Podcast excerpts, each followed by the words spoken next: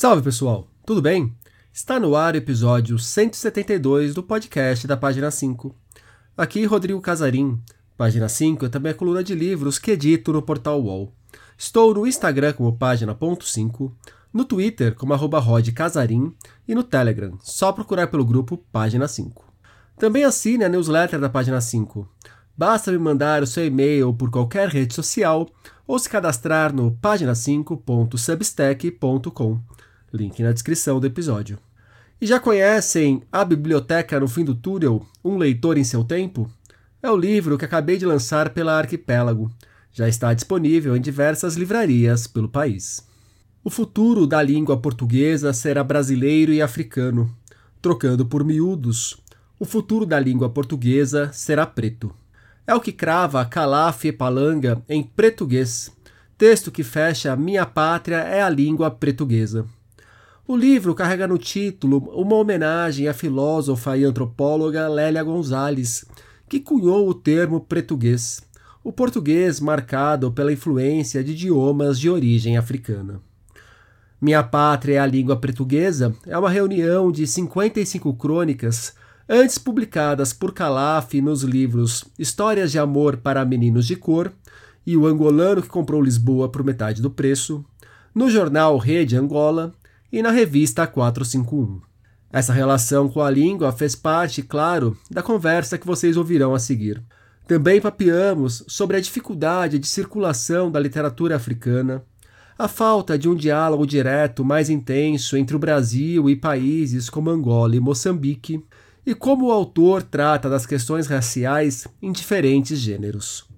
Angolano, Calaf é autor do romance Também os Brancos Sabem Dançar, publicado por aqui em 2018. Gravamos enquanto o autor estava em Nova York, após uma passagem por Accra, capital de Gana. Na hora da dica de leitura, Calaf abriu sua mala e compartilhou uma série de recomendações que ainda não saíram no Brasil. Então, deixo o alerta para os editores que acompanham o podcast.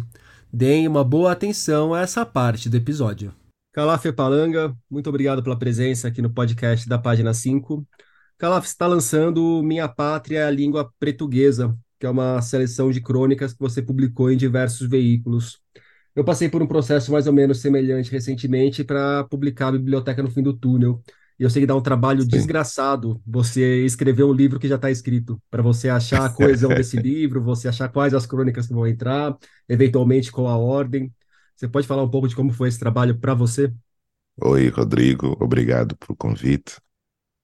Desculpa que a minha voz uh, matutina, mas estou um, em trânsito. Um, sim, o processo, eu, eu gosto do processo de, de, de, seleção de crônicas, porque é muito semelhante ao processo de composição de um disco, né, de um álbum de música. É, é um trabalho que exige né, uma certa curadoria, você tem que encontrar ali um fio condutor, é um processo que me dá muito prazer fazer. Esse, eu acho que o único fator diferenciador é que ele não partiu de mim, ou seja, o, o, primeiro esboço foi proposto pelo, pelo Leandro, né, da, o meu editor da, na, na Todavia. Leandro Sarmates, né? Exatamente.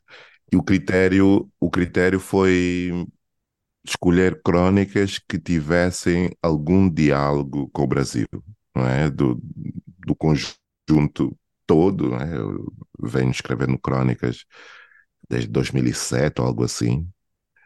E fizemos um, é?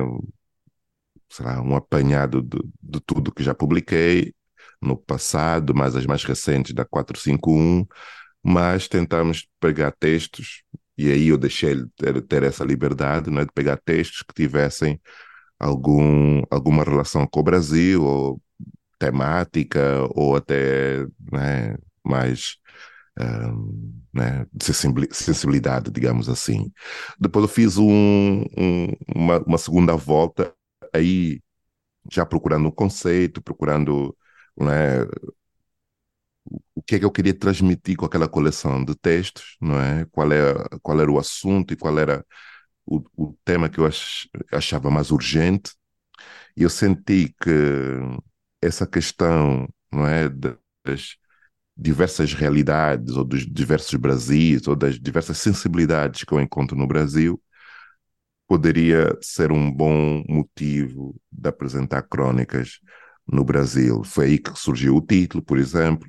Né? Antes era o título de uma das crônicas, né? não vou dizer qual, mas pronto, mas que não agarrava de facto uma, uma questão mais urgente. E eu senti que depois dessa segunda volta que fizemos, alinhamos ali alguma coisa, voltei a incluir algumas né, que ficaram de fora, aí chegamos à, à seleção final. Você pode falar um pouco mais sobre essa, esse seu olhar para o Brasil, Calaf? Como que o Brasil atuava no seu imaginário, sei lá, de repente, durante a infância, adolescência, e o espaço que ele ocupa hoje para você no, no seu pensamento e para você como escritor, como músico, como artista, que o Brasil passou a ser um país onde você está muito, né? Você está muito próximo do Claro. Brasil. Sim. Eu tenho. A minha primeira relação foi com a música, não é? A música que chegou primeiro, e, e aí, né? A música da Bahia, Gilberto Gil, Caetano Veloso. Essa foi a primeira, a primeira, minha primeira entrada, minha primeira introdução no Brasil. É óbvio que ele já estava presente, não é? Enfim, a Gabriela foi um fenômeno global. Eu, eu, eu não via a Gabriela, mas a minha mãe falava, enfim, né, da, da transformação que foi aquela, aquela novela. E com isso, a literatura de Jorge Amado, né, chegou, né? De alguma forma, quando os livros de Jorge Amado começaram a aparecer na minha vida, ah, a minha mãe dizia: Oh, esse é o escritor da Gabriela, enfim, né? Havia uma admiração. E na altura, né, a gente ouve o que os, o que os nossos pais dizem, então embarquei, embarquei nessa. E aí, né, os Capitães de Areia, então foi, um, foi, uma, foi uma viagem muito interessante. Mas era um recorte, não é? Enfim, eu acho que fiel à identidade brasileira, mas não ocupava ou não abrangia tudo, obviamente. Com o passar do tempo, quando fui né, olhando para mais material que me chegava do Brasil, ah, aí também comecei a consumir mais novelas. Mais uma vez, um recorte, não é o Brasil ah, total. E eu só comecei de facto a entender o Brasil quando comecei a viajar para o Brasil. Não é?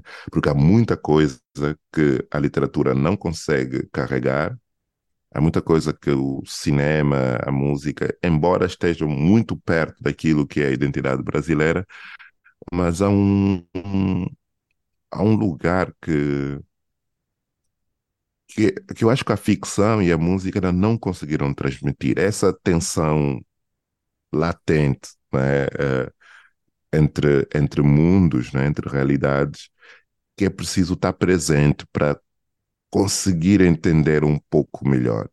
E aí, cara, só quando comecei realmente a ter um, um contacto mais direto, por exemplo, né, pode ser eh, encarado da, da forma como o ouvinte quiser, mas eu sinto que o brasileiro, fora, né, os que eu encontrava, então, é muito, a maior parte artistas, né, músicos, escritores, é muito generosa, por exemplo, né? É muito, muito aberta, muito disponível, curiosa, enfim.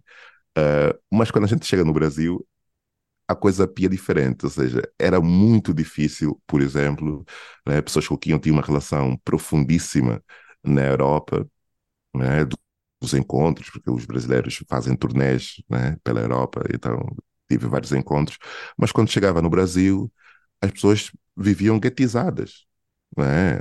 E a minha parte era classe média, então não, não se circulava nas ruas da mesma forma que eu achava que se circulava, tinha-se um cuidado e, e havia uns códigos é, invisíveis, mas os códigos estavam ali, e eu senti que aí, né, a tentar entender esses códigos, eu comecei a mergulhar de facto na história do Brasil.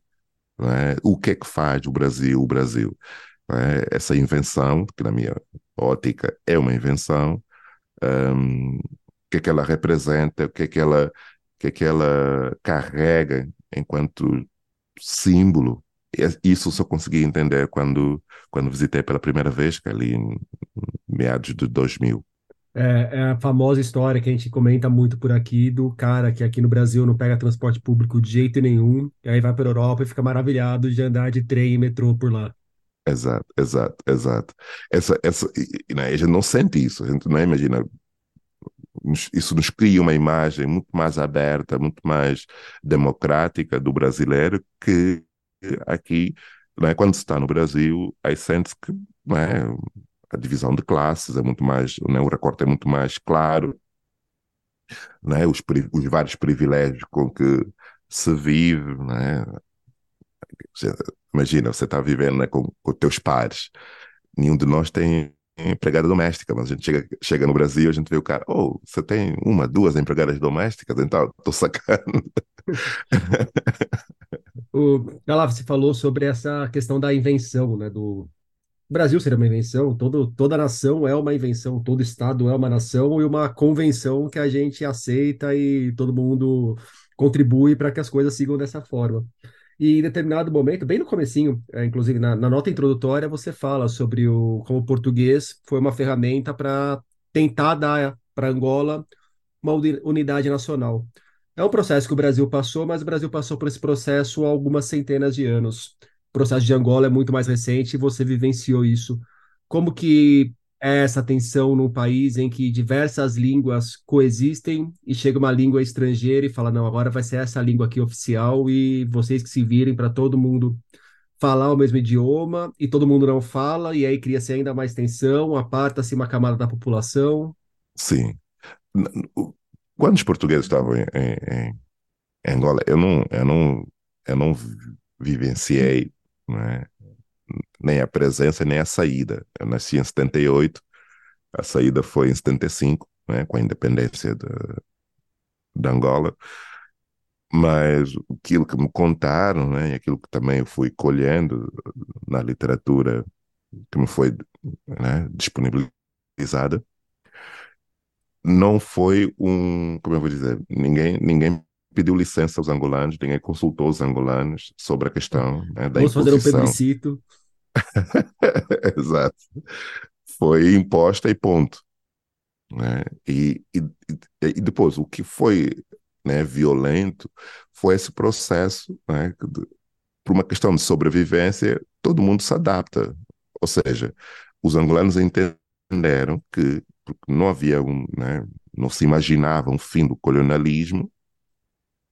Isso realmente só começou a ser uh, cogitado uh, de forma sistemática e com planos né, de derrube do sistema uh, colonialista nos anos 50, 60. Antes disso, todo mundo achava que a presença seria para sempre. Né? Não, não havia uma outra forma de encarar as coisas, inclusive é, é, muito louco que na hora que a gente está vivendo determinados processos históricos, a gente sempre tem a impressão de que aquilo vai ser para sempre, né? Exatamente. E, e eu, eu consigo, né, e por isso eu digo que a partir dos anos 50 é que começou um, realmente né, Amílcar Cabral, Agostinho Neto, estudantes um, africanos, né, dos países de expressão portuguesa em África, em Lisboa, né, trocando né, figurinhas e experiências uh, com colonialismo, e quando viram que Portugal se recusava a ter um diálogo uh, é, um pouco mais honesto, um pouco mais horizontal com essas pessoas. Aí é começaram a surgir essa vontade de desmontar uh, esse, aquele sistema. Eu acredito que se, se Portugal tivesse né, estabelecido uma relação um, é, tivesse permitido, por exemplo, angolanos entrarem no governo, tivesse criado realmente uma democracia racial, né? É outro mito uh, que eu tento abordar nesse livro, enfim, não de uma forma direta, mas no, no, no que me foi possível. Um, eu acredito que se isso tivesse acontecido, provavelmente a presença portuguesa se teria, né, enfim, alongado um pouquinho mais. Um, então, a, o que foi curioso é quando a independência se deu, de facto, houve uma escolha do governo da altura, é? nesse caso de Angola é o MPLA, mas acho que aconteceu nos países todos de expressão portuguesa, que entenderam para é, se apresentarem ao mundo, e o mundo ainda estava, é, não era o que é hoje, ainda havia os blocos, o Ocidente tinha uma força muito, muito, muito, muito, um, né, enfim, intensa a, a, ditar o curso das nações né, africanas, o, o que a gente chama de neocolonialismo, digamos assim. Um, isso, isso fez com que uh, o português fosse adotado como língua oficial, a língua né, de, né, o que os países africanos usavam na ONU, nos seus documentos oficiais, enfim, enfim. Aí houve essa relação. Porque daria mais trabalho, daria mais trabalho se, uh, por exemplo, só por alguma razão, o inglês fosse a língua adotada. E o inglês não foi a língua adotada porque também muitos desses países tinha uh, afinidades com o bloco soviético. Então, enfim, afinidades com o bloco soviético e, e adotar a língua inglesa poderia ser, no caso de Moçambique, por exemplo, isso foi sem dúvida debatido. O português era o mais neutro possível, digamos assim.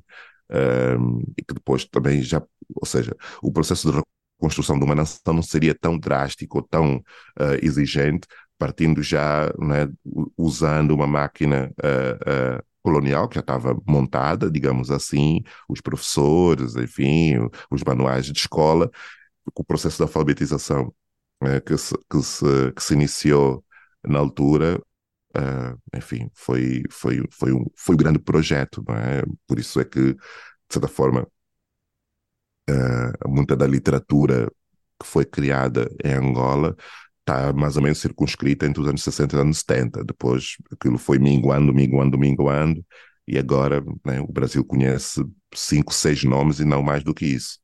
Uh, mas no início da independência uh, havia uma, uma, né, uma, presença literária. Só para você né, entender que o grau de analfabetismo que, que o país tinha era de um pouquinho acima de 80%, ou seja, entre 85% e 80% de analfabetos. Né? Era, era muita gente que né, iletrada. Para a gente ainda ficar na questão da língua, uma coisa que me chamou a atenção nas crônicas, e sempre me chama a atenção na hora que eu pego livros de autores que escrevem em língua portuguesa e não são brasileiros. E penso também nessa relação também do brasileiro quando vai para fora, para outros países de língua portuguesa. Recentemente, por exemplo, teve um livro chamado Doze Dias, do Tiago Feijó, que saiu em Portugal e a editora lá de Portugal que publicou é, praticamente reescreveu o livro do Tiago para trocar, sei lá, time de futebol por equipa. Então, okay. que, que, eles acham inaceitável tratar do português, publicar o português da maneira que a gente trata o português. E a gente costuma receber com algum estranhamento certas coisas, mas a gente nunca tenta traduzir o português para o brasileiro, né? Sim. né? Ou as grandes Sim. editoras, as editoras que tratam a literatura de forma mais séria, nunca fazem esse movimento, ou não deveriam fazer esse movimento. Você circulando por diversos países lusófonos, você nasceu em Angola, viveu durante muito tempo em Portugal, depois foi para Berlim, que não fala português, mas voltou para Portugal e roda muitos países de língua portuguesa. Como que essa circulação mudou ou ampliou a dimensão da maneira como você enxerga a língua e trata a língua? Sim, eu tenho. Eu, eu encaro com uma certa tristeza sempre que eu vejo é, angolanos ou, e digo pessoas com, com, com, algum poder de decisão, pessoas que estão em lugares de destaque, que dizem ou, ou, ou se mostram incomodados com o português brasileiro. Cara, eu, eu, eu, eu, morro um pouquinho sempre que eu ouço isso. E eu ouço de, das pessoas mais enfim, inteligentes, em lugares de decisão que podem realmente fazer a diferença. Quando os ouço falar sobre isso, eu, enfim, né, não consigo acreditar. Por quê? Porque, primeiro, uh, eu, eu, eu, gosto de olhar para os números, né? eu gosto de olhar para a forma como uh, né, os falantes de portugueses, quem eles são, onde é que eles estão, quem é que está realmente trabalhando e desafiando uh, a língua de uma forma de uma forma criativa. Essas pessoas são os brasileiros e os africanos, sem dúvida. Não é? Eu não, as, coisas mais interessantes que estão a ser publicadas uh, nesse momento com a língua portuguesa estão a vir desses territórios. E, e, né, e da diáspora presente né, em Portugal também. E, então, e acho que agora eh, tá, tá, essa diáspora está muito mais clara, né, a diáspora né, desde, o, desde o, o golpe da Dilma até enfim, a, a chegada do, do, Bolsonaro em Portugal, isso aumentou a presença de brasileiros, fez com que aumentasse a presença de brasileiros em Portugal. E, e essa diáspora brasileira está a produzir, está a, a ocupar espaço na cultura local. E vamos ter consequências. Vamos ter, vamos ter uh, daqui a uns anos, uma década, certamente, vai haver uma, uma né, resultados um pouquinho mais claros. Eu já começo a ver esses resultados, eu já começo a ver como uh, essas pessoas vêm a desafiar não é, o, o, certa, a, a ditadura linguística que um português canonizado nos impõe, que tem aliados uh, em África, muitos aliados em África. Eu acho que por essa razão o, o, né, o, uh, o acordo ortográfico não foi assim tão, enfim, é, abraçado. Sucesso, é, houve resistências, enfim, enfim. É, é aquela coisa, é uma coisa bem. O Brasil, no Brasil ele pegou bem, mas é uma coisa muito brasileira de ah, essa lei Exatamente. não pegou, né? Exatamente. Ou seja, e, mas isso porque há, há resistência. Mas eu acho que é inevitável, a gente olha é, as estatísticas da ONU que apontam é, que em, em 2100 o conjunto dos países de expressão uh, portuguesa em África, uh, em termos demográficos, irá superar o do Brasil. O Brasil passará de 200, 290 e qualquer coisa milhões para 190 e qualquer coisa milhões. E o conjunto dos países uh, africanos de expressão portuguesa passará para 300 milhões. Né? E eu aí começo a perguntar não é? de, de, quem é de facto o dono dessa língua ou quem são os herdeiros, quem está a herdar essa língua, e o que é que eles vão fazer com essa língua. É, é, né? E eu acho que Portugal será algo como 8, 8 milhões, né? Está agora nos 11 e passará aos 8 milhões. Um, se as coisas não mudarem, né? se as coisas se manterem como, como estão agora. E isso me leva a perguntar né? se, se a maioria vai continuar a aceitar e a continuar a se subjugar às vontades ou às, às manias linguísticas da minoria. É uma questão, acho que vai ser prática quanto isso. Eu acho que não vai aceitar, não é? Eu acho que, uh, por exemplo, um, um livro como o do Giovanni Martins, cara, é, é, é é codificado, aquela, aquela, aquela linguagem que está ali, até o próprio José Faleiro, né? Tem uma linguagem codificada. Eu não estou a falar do, do passar de time para equipa. É, há toda uma construção frásica que se aproxima né, do, do, do léxico né, cotidiano né, da, de grande parte dos brasileiros que está a quebrar a língua e a, e, e, e, a, e a encontrar caminhos e, e atalhos para passar uma mensagem, para passar uma ideia, a literatura vai refletir isso, sem dúvida. Né? É, é uma literatura que, se você tenta domesticar, você mata aquela própria literatura, né? Totalmente. E isso não quer dizer que vai, que vai eu, digo isso até num, é, numa das crônicas, não vai, não significa que vai, vai acabar o, né, a literatura, né, o português mais, uh, enfim. Ainda fluido. vai existir mesóclise.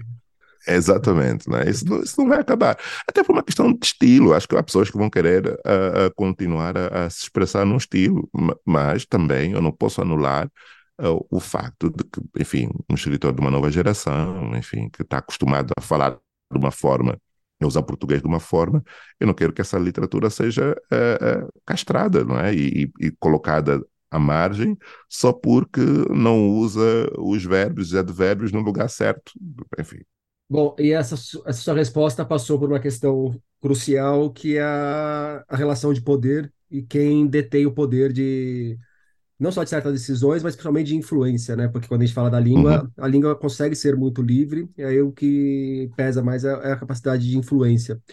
mas é em Portugal que ainda está uma parte importante da grana e de como essa grana é movimentada no setor editorial. E eu Uhum, queria te perguntar sobre Angola, mas se você se sentir à vontade para expandir Angola, para falar sobre os outros países lusófonos da África, você, você pode ficar à vontade, porque o fenômeno é parecido.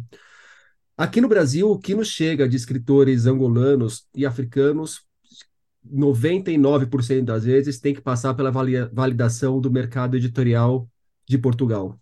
Então, uhum. sai da África, faz algum sucesso em Portugal, depois chega no Brasil.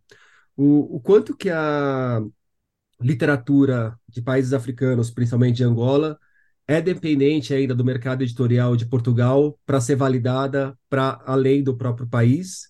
E essa validação em Portugal também é importante dentro dos pró- próprios países. O escritor tem que fazer, tem que sair em Portugal para ser visto em Angola, que nem tem que sair em Portugal para ser visto aqui no Brasil.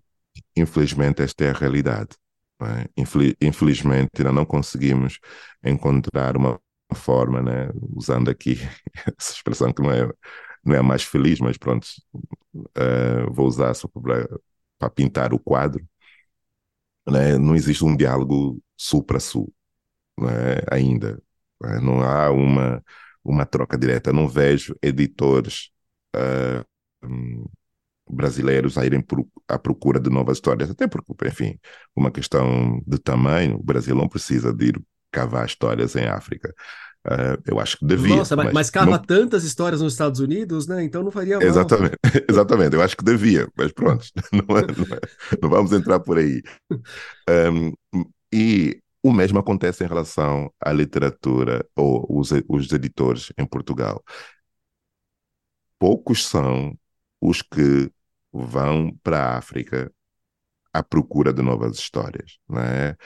A oficina de escrita criativa, ah, ah, programas, programas é? Em- de, de, de criarem-se, não é? se estabelecerem núcleos ou satélites ou células dessas editoras ah, ah, nesses territórios. Essas editoras estão nesses territórios muito- muitas vezes a cumprir uma função técnica, não é? que na maioria é publicação de manuais de toda a ordem, dicionários, manuais escolares. É? Essas editoras estão presentes com esses grandes contratos né, com os estados e a ficção às vezes vai por arrasto, não é? Porque é, é interessante, não é? Ter, ter também alguns, alguns, alguns editores, mas não um trabalho eh, sério de procurar e expandir o mercado literário. E eu digo isso porque um, eu tenho, tenho vindo a circular muito né, nos países africanos que têm a literatura uh, como indústria. Eu, eu devo dizer que já existe uma indústria eu acredito que já, não só acredito, é, é facto, já existe uma indústria literária na Nigéria. Existe uma literatura literária, uma, uma indústria literária no Ghana, na África do Sul, no Quênia. Muitos livros a serem publicados, livrarias uh, uh, uh, carregadas de títulos locais que também, né, Dom Brown também está lá. Um... É importante que esteja, porque é muitas vezes isso aí que ajuda a fechar a planilha, que vai permitir que se publique uma literatura que vai demorar muito mais para dar o retorno financeiro, se é que vai dar, né? Então, Absoluta, essa parte absolutamente. comercial é essencial também. É, tá, tá, tá tudo presente, está tudo disponível. Mas há uma, há uma ideia de que, né, enfim, são raros os escritores que realmente conseguem viver da literatura no mundo inteiro, não é, não é só exclusivo aos, aos mercados mais pujantes, a Inglaterra, Estados Unidos, não é? enfim, o, o número é maior, mas ainda assim a maior parte dos escritores tem segundos empregos, isso ainda é uma realidade. Uh, e, mas olhando para a forma como, como uh, é, a indústria literária uh, portuguesa, a forma míope como encara né, a possibilidade de tornar e, e, e, diversificar as vozes em, em, em, territórios que, sem dúvida, por uma questão muito, enfim, básica e elementar, que é há mais pessoas naquele continente, há muito mais, uh, uh, né, a, a, margem de crescimento é maior naquele lugar, ainda assim, e eu, e eu sou das pessoas que defende o Instituto Camões, as políticas de, de, apoio à, à, publicação, de apoio à tradução do Camões, uh, são enfim, eu, eu, celebro, eu dependo dessa, dessas políticas. Os meus livros chegam ao Brasil através dessa, dessa, dessa, desses programas, e MIA, Água Luz, onde há que também beneficiam desses programas. Mas... Mas... Só fazer um parênteses, que eu queria até te fazer uma pergunta, aí depois você volta nesse mais, porque esse livro sai aqui no Brasil com o selinho da República Portuguesa. Essa edição foi apoiada pela Direção-Geral do Livro, dos Arquivos e das Bibliotecas Portugal. Absolutamente. É, é, é essa, né, a DGLab é, cara, uma ferramenta muito importante, muito importante. E eu acho que precisava mais. Acho que o Brasil também tem uma, uh, não é? Que eu também, um, não sei se é uma associação dos bibliotecários ou do livro, enfim, mas que existe, mas não sei se. mas aí o presidente acorda para a bunda para a direita, ele não funciona. Acorda com a bunda para a esquerda, funciona. É... É, exatamente. Mas, e funciona mas sempre mais ou menos. E quando deixa de funcionar, mais ou menos também, porque já não estava funcionando direito, então.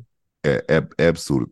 Mas, cara, eu acho que não só uh, os estados, né, as instituições mais oficiais têm essa obrigação, mas também as instituições uh, uh, privadas, ou seja, essa, lá, a união dos editores, enfim, esse tipo de figuras precisa começar a entender que a tradução é fundamental.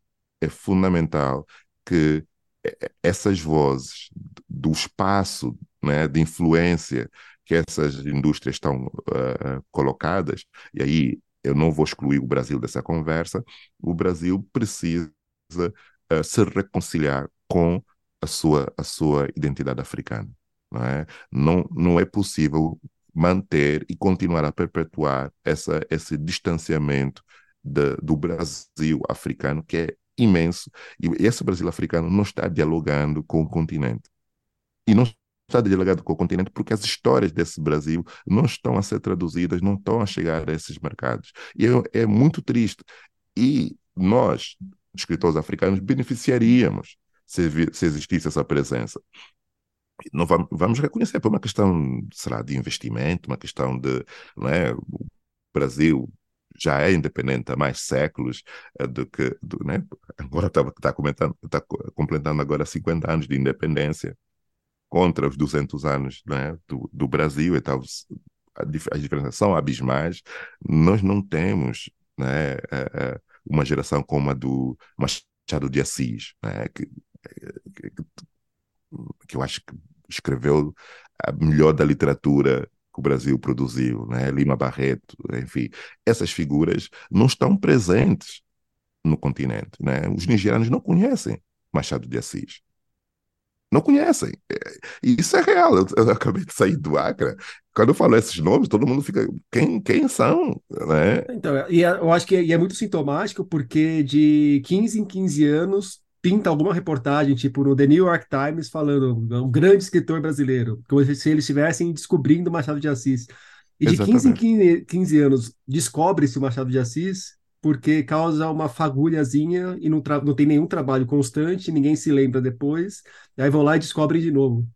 Exatamente. E isso, isso não é, a meu ver, há uma. É, é, é, eu lamento, eu lamento que ainda seja necessário ser publicado no, em Portugal para a gente conseguir chegar ao Brasil, por exemplo. É? Nenhum, são poucos editores, eu acho que a Capulana é das poucas que faz esse trabalho. O Onjak está tá vindo agora também a fazer, a fazer pontes, a trazer vozes que não estão publicadas em Portugal e ele está conseguir com que elas uh, cheguem ao Brasil de uma forma direta. Mas são coisas embrionárias, né? Enfim. Né? É, é tão exceção que a gente lembra das exceções para mencionar, né? Eu sei que a Dublinense, por exemplo, publicou alguma coisa recente também. É, Calaf, sobre a, você abordou, né, falou que uma das preocupações do livro é da democracia racial e das crônicas, uma imagem que ficou na minha cabeça que você constrói é de como que quando você está rodando pelo mundo, na hora que um negro encontra com outro negro, se reconhece, tem uma cumplicidade, um Sim. aceno, e a mesma coisa não acontece com os brancos. Você até coloca ali, porque vocês se veem como parte de uma mesma África. Exato. E o Também os Brancos Sabem Dançar é um romance que também passa por questões raciais ali, ainda que não seja um romance necessariamente Sim, sobre questões raciais. A questão racial é uma das exato. camadas possíveis do romance. Qual é a diferença de tratar dessa questão racial na literatura, no romance ou na chave da crônica? Eu sou das pessoas que está convencida de que né, o racismo não está desassociado da questão de classes, não está desassociado das, questões de género, um, e então precisa ser tratado né, de, fo de forma plural, tendo em conta todos esses fatores. Um, porque o racismo é algo que é? é, manhoso, é algo que se adapta, é algo que, que consegue uh, somar, é? é? como um, é como um cancro, né? vai comendo células de forma a não te, a não te destruir completamente, dá-te ali um, um, um, certo período né, de incubação e vai se alimentando e vai te comendo por dentro. Eu acho que o racismo é, é, é um câncer mesmo. E, e para ser tratado, é? é óbvio, acho que não, não precisamos estar aqui a nos alongar sobre o que é que tem que ser feito, mas eu acho que uma das, um, um, um dos processos para desmontar isso é através né, da informação. Uh, eu acho que o meu papel como, como escritor, como pensador, como criador, é somar no mundo perspectivas, né? formas de estar, formas de ver, um, tendo em conta localização geográfica, tendo em conta privilégios. Né? Uh, o racismo que eu sofro por ser quem eu sou é completamente diferente de alguém que está vivendo agora na Rocinha, ou, seja, o que for. Não quer dizer que não doa de forma igual, dói sempre. Mas um, é, eu sou classe média, então, é, é, ou seja, um, até em abordagens policiais, um policial é, é capaz de, de, de, me tratar de forma diferenciada só pela forma como eu, como eu me expresso, né? o sotaque que eu carrego. Então, todos esses fatores, por isso é que eu digo sempre, tem que sempre ser somado todos esses fatores uh, para entender esse flagelo que ainda uh, nos, condena né? e nos martiriza. Um, então, no, romance, a minha preocupação maior era escrever sobre migração. É ainda, sem dúvida, o, o meu tema favorito. Uh, migrações de todos os géneros. Uh, migrações uh, dolorosas, migrações positivas, migrações estéticas, arte, música, literatura, como as coisas viajam de lugar para lugar. Isso ainda eu, eu ia falar, eu, ia, eu tô segurando a palavra aqui porque assim, eu, eu acho curioso, porque assim, realmente o seu romance é essencialmente sobre migrações. E esse livro de crônicas é sobre experiências circulando pelo mundo. É menos a imigração e sim o deslocamento para você ficar no outro lugar, mas a circulação por diferentes espaços, né? Você fala Exato. muito dos Estados Unidos nesse livro, por exemplo. É, é, é, é, a minha obsessão, né? Circular, não os Estados Unidos, mas circular é a minha obsessão. E, e gosto como um, as pessoas com quem eu me cruzo, um, ou seja, eu não conheço, os meus, os meus amigos, as pessoas do meu ciclo, ninguém tem solução nenhuma para coisa alguma, né? Mas há uma, uma, uma disponibilidade uh, para nos colocarmos em situações um, desconfortáveis, né? Há uma disponibilidade que eu acho que, que isso é comum nas pessoas com quem, com quem me cruzo um, e quero sempre um, quero sempre que isso esteja presente na minha literatura. Não é? Eu procuro desconforto, eu procuro eu procuro um, encontrar formas de sair é? da minha estabilidade ali, Berlim, está tudo certo, está tudo ali, uh, duas, dois, três quarteirões literalmente, está tudo ali, né? O hospital das crianças, uh, uh, o supermercado, está tudo ali perto. Mas eu, eu tento, um, eu tento levar comigo esse, esse, essa busca pelo desconforto, essa busca pelo um, pela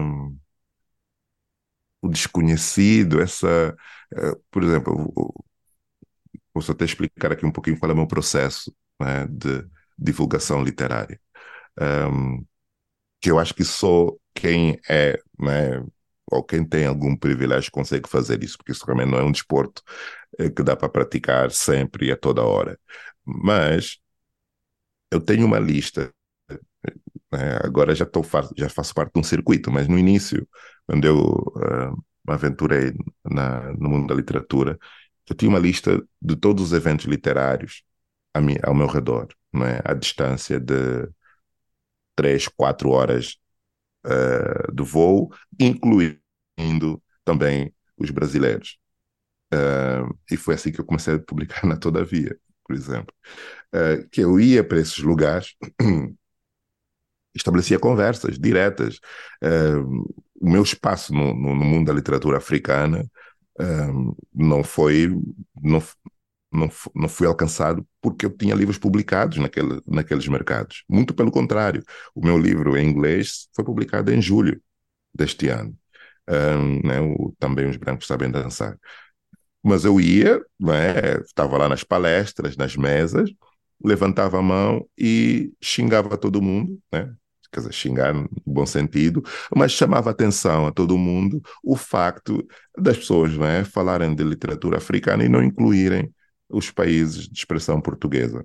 E eu incluo, incluo o Brasil nisso também, porque eu, uma das, um, né, muito recentemente, as minhas conversas têm sido essas, é Ok, a gente pode estar aqui a falar de Black Lives Matter, etc, etc, etc. Vocês sabem quantas pessoas negras morrem por minuto uh, no Brasil?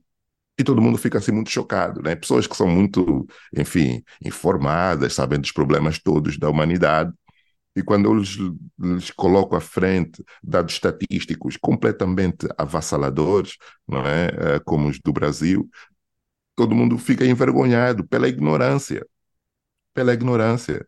Eh, eu, eu tive, tive em Nairobi, eh, logo depois de ter estado no Brasil, em setembro, Uh, foi a minha primeira viagem depois, depois do Brasil, e estava lá Jamila Ribeiro, que não tem livro publicado naqueles, naquele território, mas o embaixador e mais o, o, o festival sentiu que era importante trazer, trazer um, um, uma voz contemporânea, uma voz literária brasileira, uh, apresentar para o público de Nairobi. E, Cara, e a Jamila deu um show de bola, né? só apresentando aquilo que é uh, o trabalho, o trabalho de, de pessoas como Sueli Carneiro, Lélia Gonzalez, enfim, os, né, os temas que, que, que, que, a Jamila trabalha caíram ali como se fossem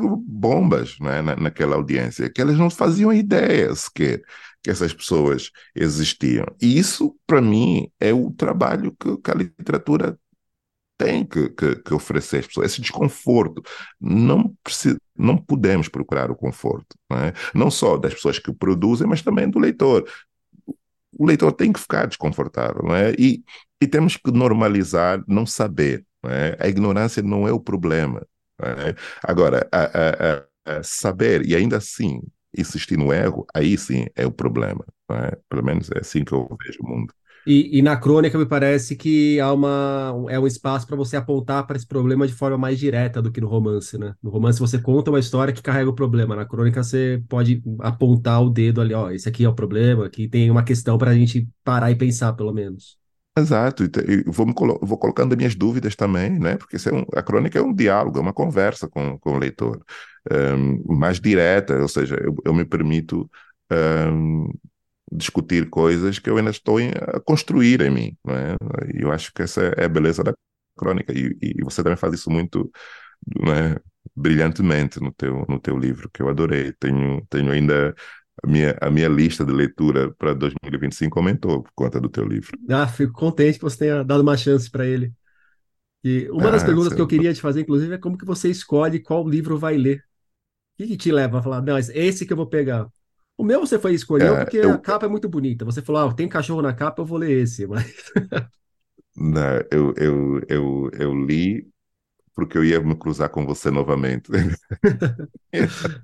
Não queria passar vergonha, né? Não quero passar vergonha. Ahm, então, eu leio o livro das pessoas que, né, que são próximas, primeiro. Esse é o meu critério, né? Ler livros dos amigos, primeiro.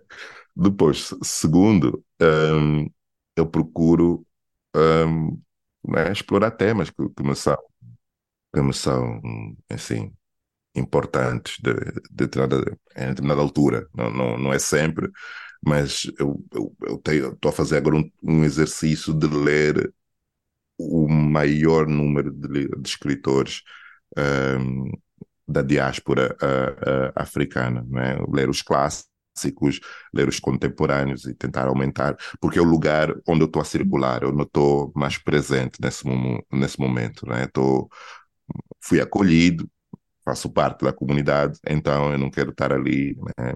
Passando vergonha, não sabendo quem, quem foi, ah, enfim, o que, o, o que é está a ser publicado agora, não é? No, no, no mundo literário. Eu posso, eu, eu, eu vim aqui com uma lista, não sei se temos tempo de falar, de trocar figurinhas, de quais são os livros que eu tenho na mala, mas eu tenho o- aqui. a, a última pergunta do podcast é sempre a indicação de um livro. Então, acho que vai ser o momento ideal para você, se quiser destrinchar essa. Você, você pode abrir a sua mala aqui para os ouvintes.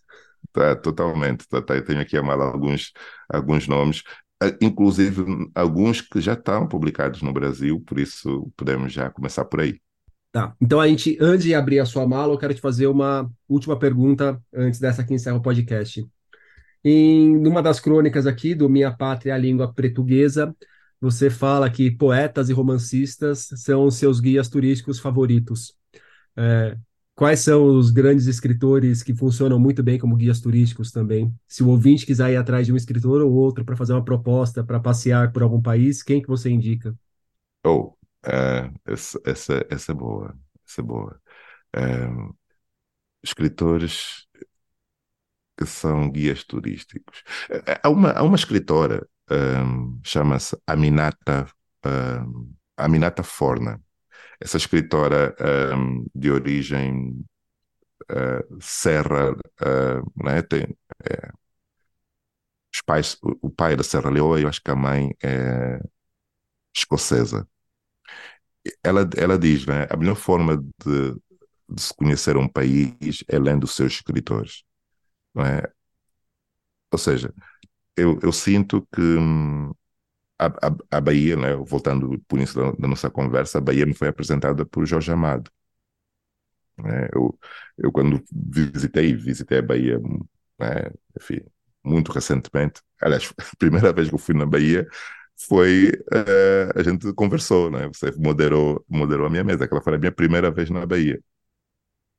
E, mas há uma fam- É, é- é familiaridade engraçado, eu acho que a Bahia é o lugar do mundo onde a gente mais se encontrou, né? Porque aí depois aí, a gente vo- voltei lá, você estava lá de novo na Bahia. Exatamente. Existe uma familiaridade, né, que eu sinto em relação a Salvador, que eu acho que foi, foram os livros de Jorge Amado, né, que me, que me apresentaram aquele imaginário. Mas ahm, o livro do Michel Laube, por exemplo, Maçã Envenenada, cara, é, eu adoro esse livro.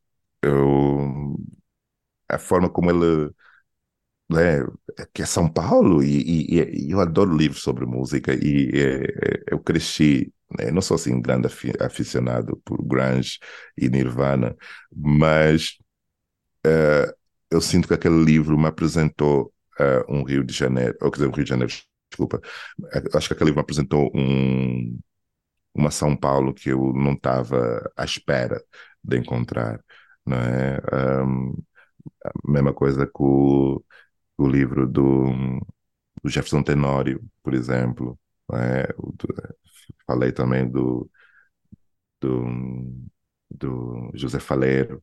Ah, a literatura, que é, di- que é diferente, mas ainda assim eu acho que, que, que, é, que, poderá também ser encarada como, como um livro, né? um guia turístico, embora, uh, enfim, depende do tipo de turismo que as pessoas gostam de fazer, mas o Crime Cais de Valongo, da Eliana, uh, Eliana Alves Cruz. Alves Cruz, eu acho que é, é, é, é nos apresenta lugares e, e, coisas que tu não, não, não é um guia turístico não teria levar não teria levar para o Cais do Valongo e apresentar aquela história daquela forma, não é?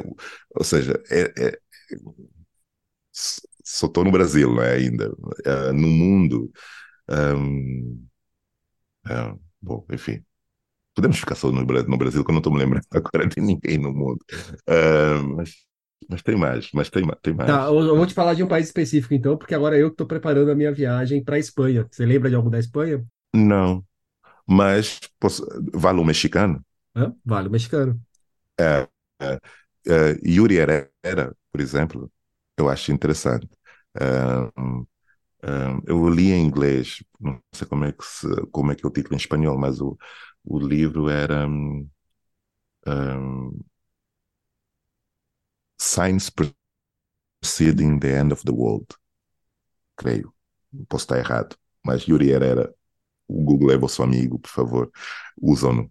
Um, mas, falando de literatura, não é? há também o um, Reputaciones, não é? do Juan Gabriel Vázquez, por exemplo, um, apresenta uma Bogotá que, que me foi que é interessante, não não estava não estava não estava uh, disponível para ela. Às vezes que eu fui a Bogotá foi com, com, música, mas a forma como como como naquele livro a cidade está presente uh, também achei super interessante. Ela tem um outro que eu comecei a ler, mas não terminei, um, ah, que é também muito interessante. Mas ele é um livro assim que me marcou demais. Dele é o ruído das coisas ao cair. Exatamente. Esse comecei e ainda não, ainda não terminei. Né? Estava tava na, na, né, na senda do Reputaciones e, e, fui logo a seguir pegar o outro, mas depois me distraí e fui, e fui caminhar para outro, né? fui levado para outro lugar. Mas, mas acho esse escritor fantástico mesmo, assim, dos, dos melhores. E, e há também um turismo imaginário. Bom, mas isso, é isso, isso vai para as recomendações. Acho que é. Há também, há também aquele, aqueles, aqueles, aqueles escritores que constroem ficções, né, cidades imaginárias, países imaginários, mas naquele processo de, de, de, é, de nós dissemos, uh, ou de nós identificarmos aquele lugar ou uh, atribuirmos uma geografia concreta àquele, àquele lugar imaginário, eu acho super interessante. Outra, outra escritora que eu não me canso, agora são amigos novos, que não me canso de, de celebrar é, Edwige Dendicat, né? Um, bom, é, bom, deixa, deixa aqui agora pegar alguns títulos. Eu, ela, tem, ela tem um livro na Todavia, é, é do Edwige Dandicat, ela escreveu Flare of the Sea Light, por exemplo, escreveu o Kirk Crack, um, que é uma coleção de, de, de, de, de contos maravilhoso. Um, bom, enfim, um, yeah, ela, é, ela é do Haiti. É, aliás, aí está, mais uma vez, são lugares que a gente não pensa, não imagina visitar por questões turísticas, não é? Mas ainda assim são, são lugares que, através daqueles livros, é? nos dão vontade de ir experienciar aquilo presencialmente. Calaf, então, para a gente fechar o nosso papo, eu gostaria que você me indicasse um livro, ou, como eu falei, se você Sim. quiser mostrar a sua mala de livros e contar para a gente o que tem nela. Com certeza. Eu tive na Ecrã uh, há quatro dias atrás, cheguei, cheguei há quatro dias atrás, então tenho a mala cheia de livros e, e então vou, vou sugerir poesia, contos e, e bum, bum, bum, tem um romance, onde é que está? Está aqui, esse. vou sugerir três ou quatro e talvez cinco. Desculpa. Talvez cinco. Uh, onde é que está esse? Onde é que está esse? Onde é que está esse? Uh, acho que está ali. Calma aí. Dá-me só um segundo.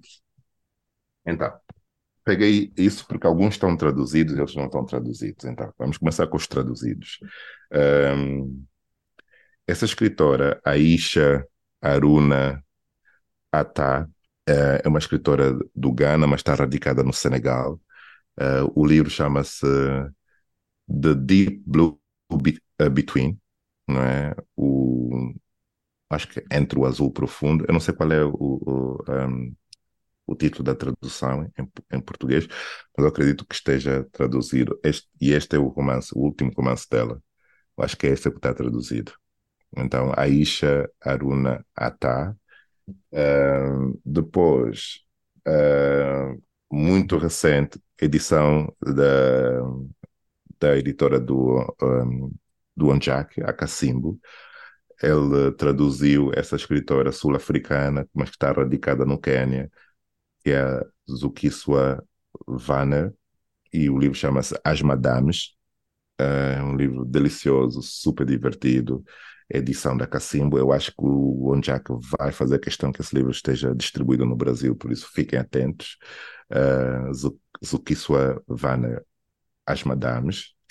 Então, esses são os traduzidos, os que eu sei que estão traduzidos. Depois, não traduzidos, mas que eu tenho, assim, uh, o sonho de que esteja, porque esse é o livro que eu estou a ler nesse momento e é delicioso. Fica a dica para os editores que, que nos ouvem. Exatamente. Uh, esse é o livro do Ni Aikewe Parks, Açúcar, ou Açúcar uh, em espanhol, e esse livro conta e fala sobre migrações de uma forma que é muito raro uh, nós fazemos, mas que o Água Lusa faz isso muito, que é, é? Porque às vezes quando a gente pensa, ah, uh, o comércio transatlântico de pessoas escravizadas, não, não, imaginamos essas pessoas a circularem não é, de trás para frente, não é? pessoas que depois conseguiram a sua liberdade e conseguiram formas de entrar num navio e regressar aos países de origem.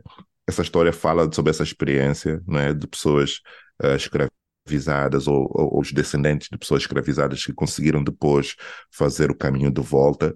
Uh, ele construiu uma, uma ilha uh, no Caribe é? imaginária, porque ele queria explorar coisas que é? Guadalupe tinha, Cuba tinha, Haiti uh, uh, tinha, in, incluiu tudo num, num, lugar só, explora muito de forma brilhante questões sobre música, oralidade e agricultura, que é, é a relação que os povos africanos têm com a terra e é um romance delicioso, super contemporâneo, saiu esse ano.